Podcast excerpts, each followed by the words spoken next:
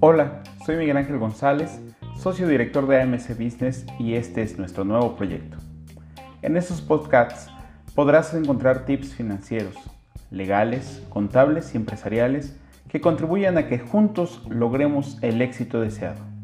Esperamos te guste y no olvides compartir y comentar cada entrega porque de esa manera sabremos qué necesitas y así juntos encontrar siempre una buena solución.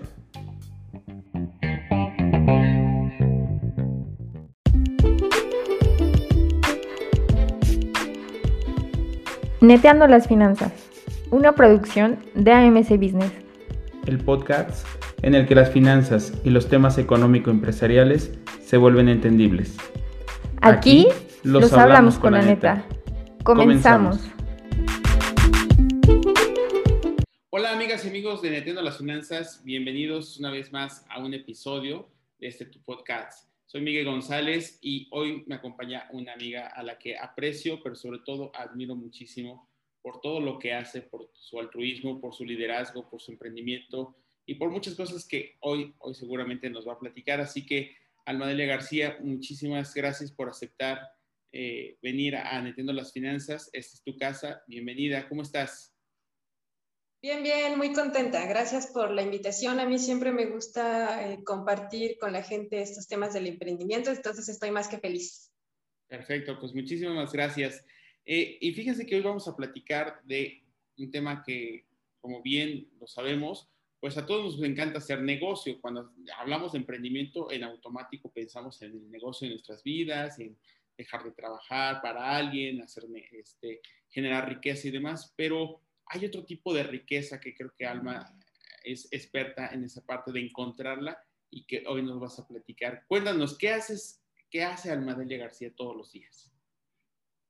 Eh, pues todos los días trabajo en Deliabel de México, que es una microempresa donde elaboramos productos de cuidado personal. Tenemos una línea de plantas medicinales, transformamos plantas medicinales eh, que son endémicas de Puebla, de Puebla, México, y tenemos una línea que es de cosméticos de uso diario, cremas, shampoos, este, desodorantes, eh, y lo comercializamos. O sea, esa es nuestra base, la transformación para hacer productos de cuidado personal.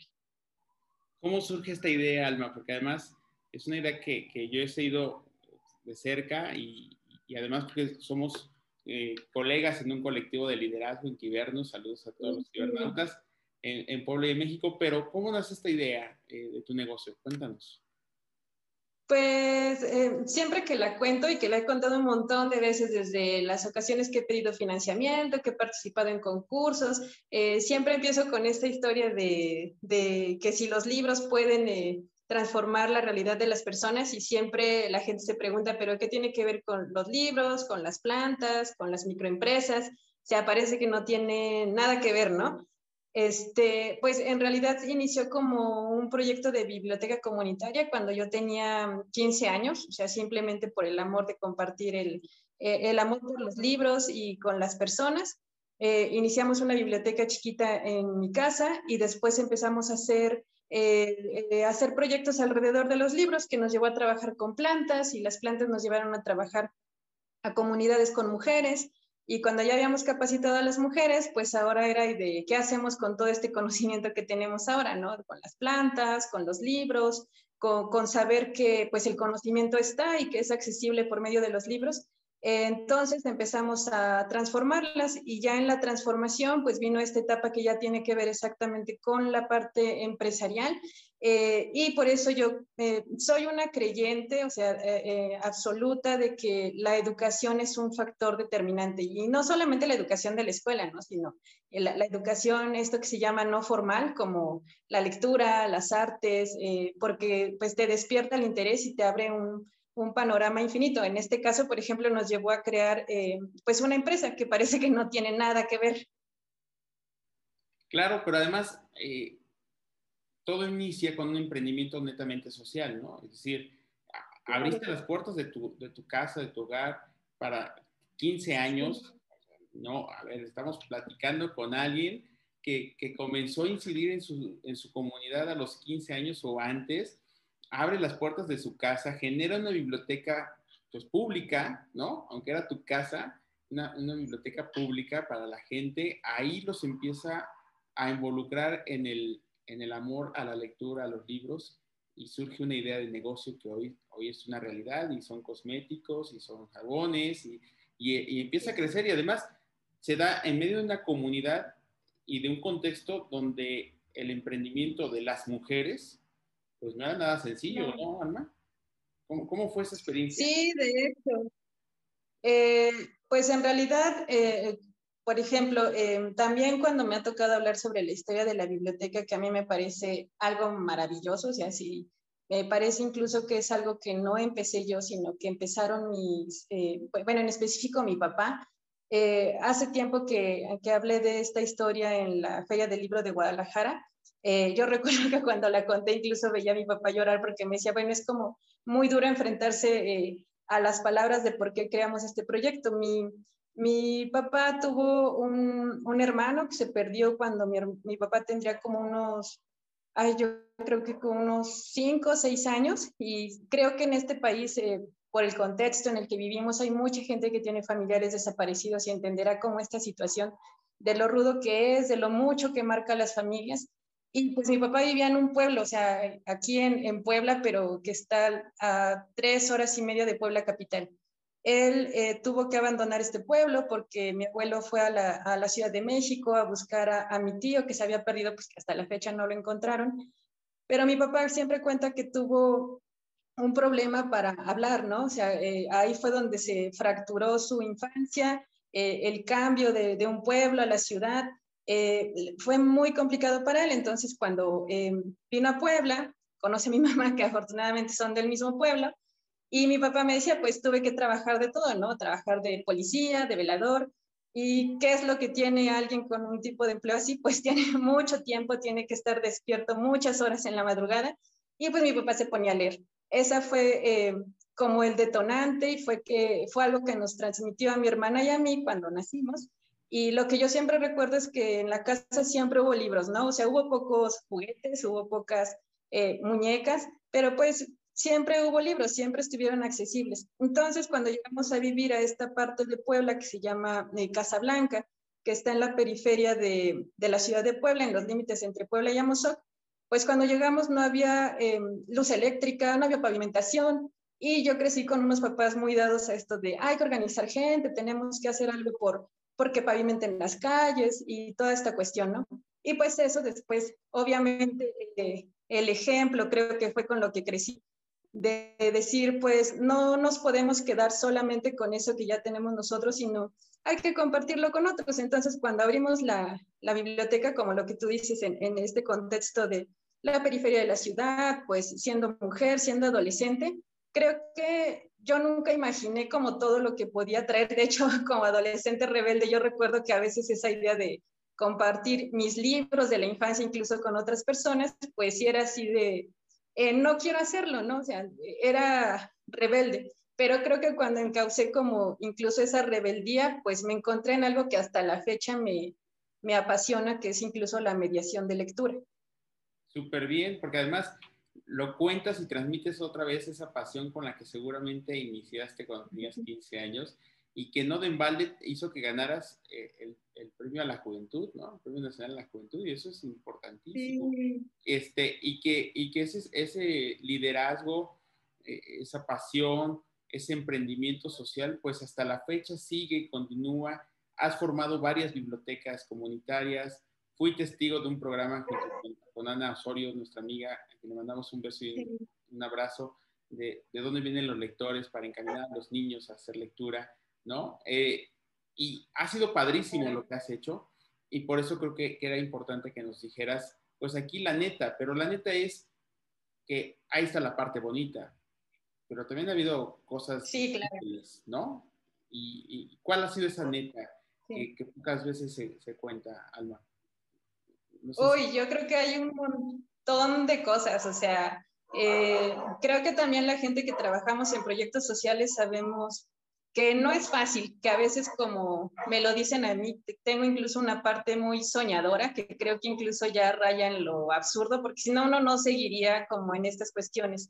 Eh, yo he tenido la fortuna de conocer a mucha gente que hace eh, lo mismo que yo en, en otras partes de México y creo que todos coincidimos en que hay grandes satisfacciones, pero también muchas veces eh, uno termina poniendo de su dinero, termina poniendo sus propios recursos, enfrentándose a, a que no hay políticas públicas eh, que te apoyen como tal, o eh, hay a veces muchas trabas, ¿no? Incluso del propio gobierno, pero creo que uno sigue, algo al menos que yo aprendí en la mediación de lectura y que me ha servido infinitamente en, en, lo que ya es el negocio, es esto de la resiliencia.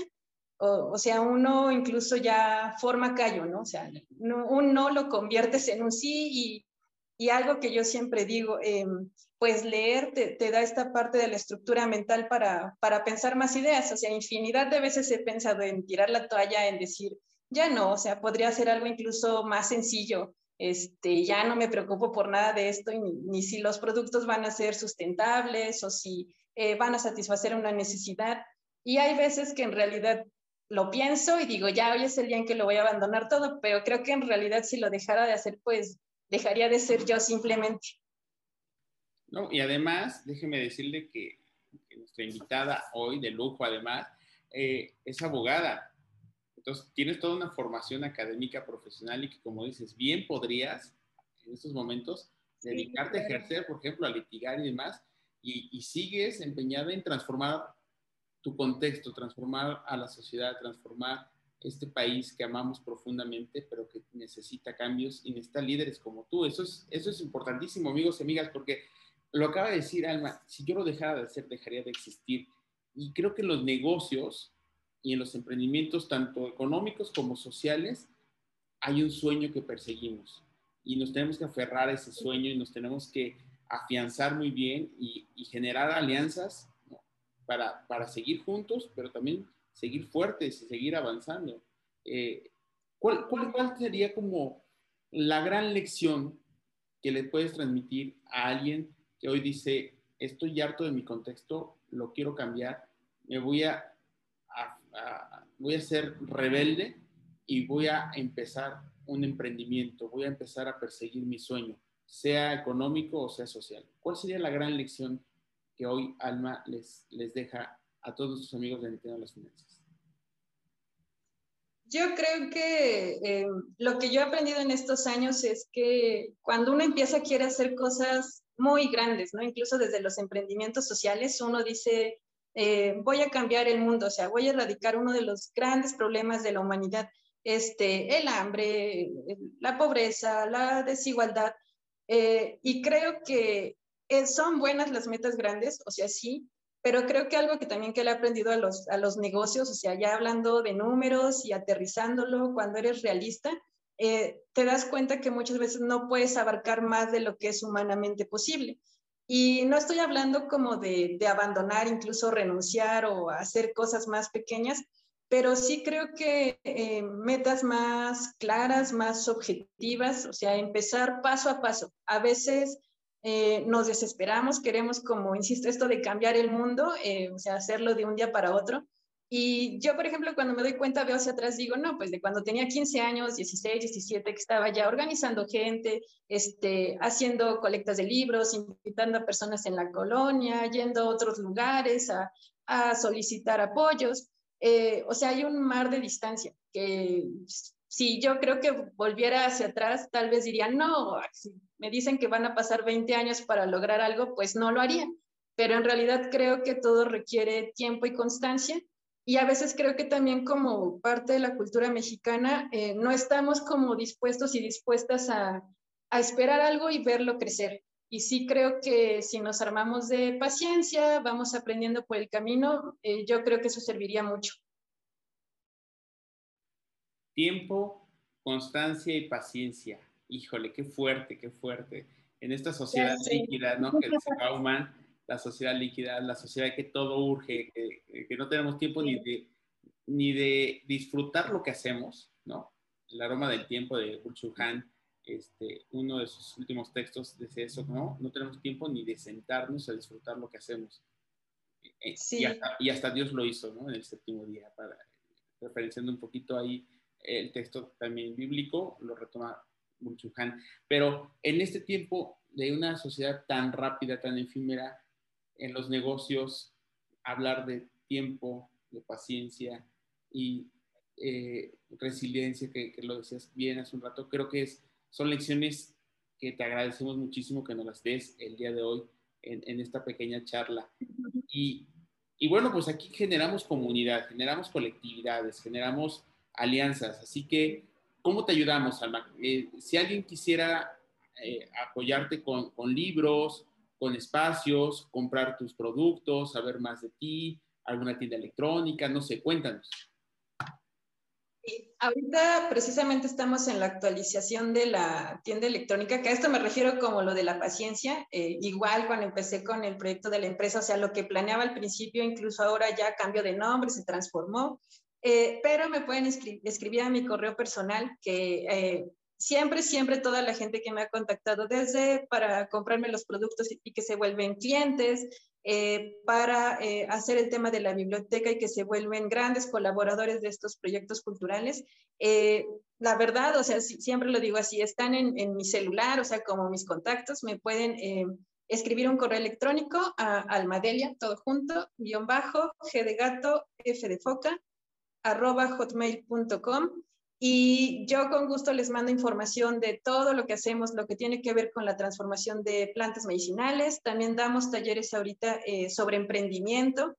Una parte en la que me encontré eh, de nuevo con, con, mi carrera siendo abogada es en esta parte de la regulación de los productos cosméticos, que ahora es un tema que, que me apasiona. O sea, hay, hay, tanto por hacer, ya vemos tan pocos abogados en ese tema, eh, que tiene que ver em, con, con, la parte de la producción, la transformación, las materias primas, eh, la comercialización y, y, es un mundo de verdad eh, maravilloso, entonces también damos talleres sobre eso y también la parte eh, cultural. Ahorita estamos por iniciar una colecta de libros que como objetivo tiene formar 20 bibliotecas familiares, porque yo creo que el tener el libro como objeto, incluso tenerlo disponible, rompe, rompe esa brecha de, de, la decisión entre leer y no. Entonces, una vez que se hace accesible, uno puede decidir si quiere o no quiere ser lector, pero cuando hay desigualdad en los contextos en que vivimos, pues el, simplemente, el simple hecho de no tenerlo accesible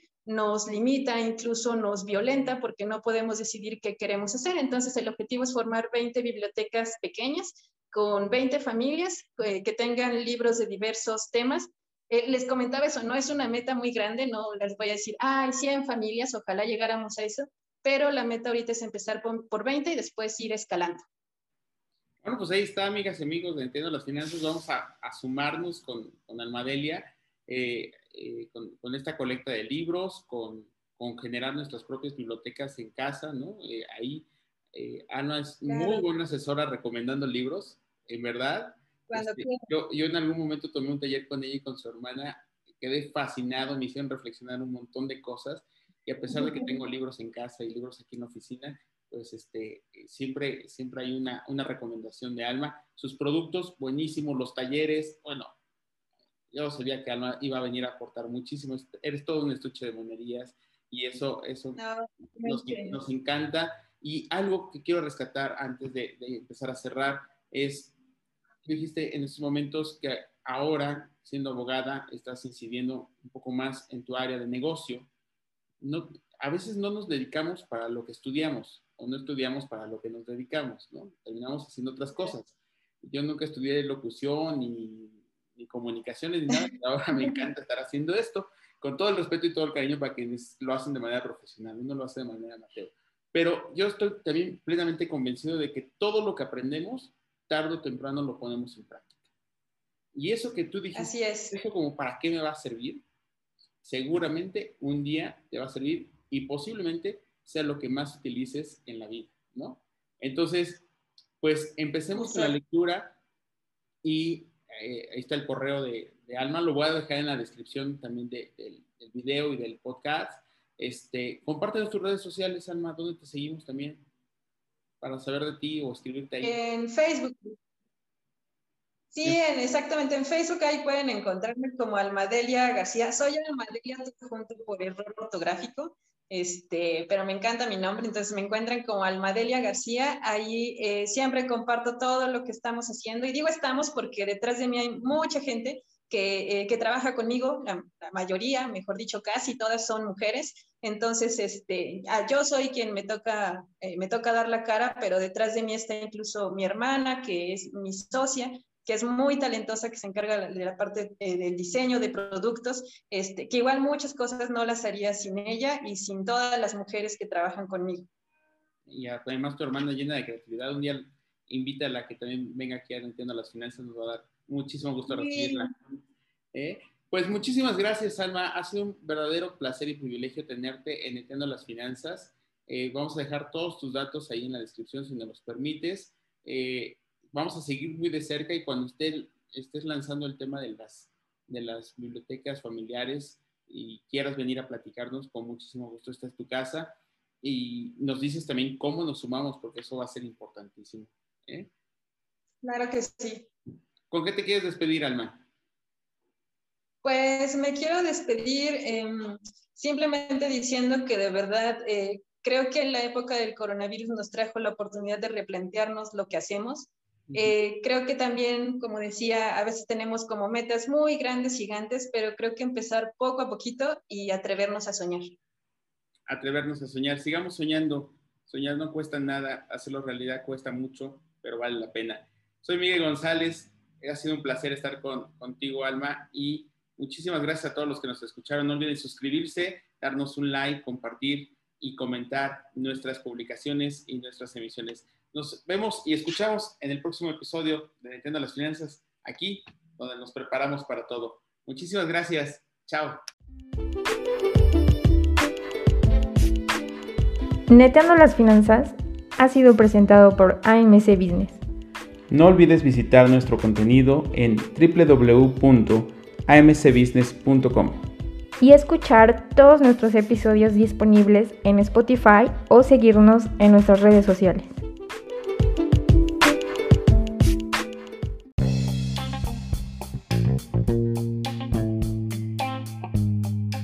Neteando las Finanzas ha sido presentado por AMC Business.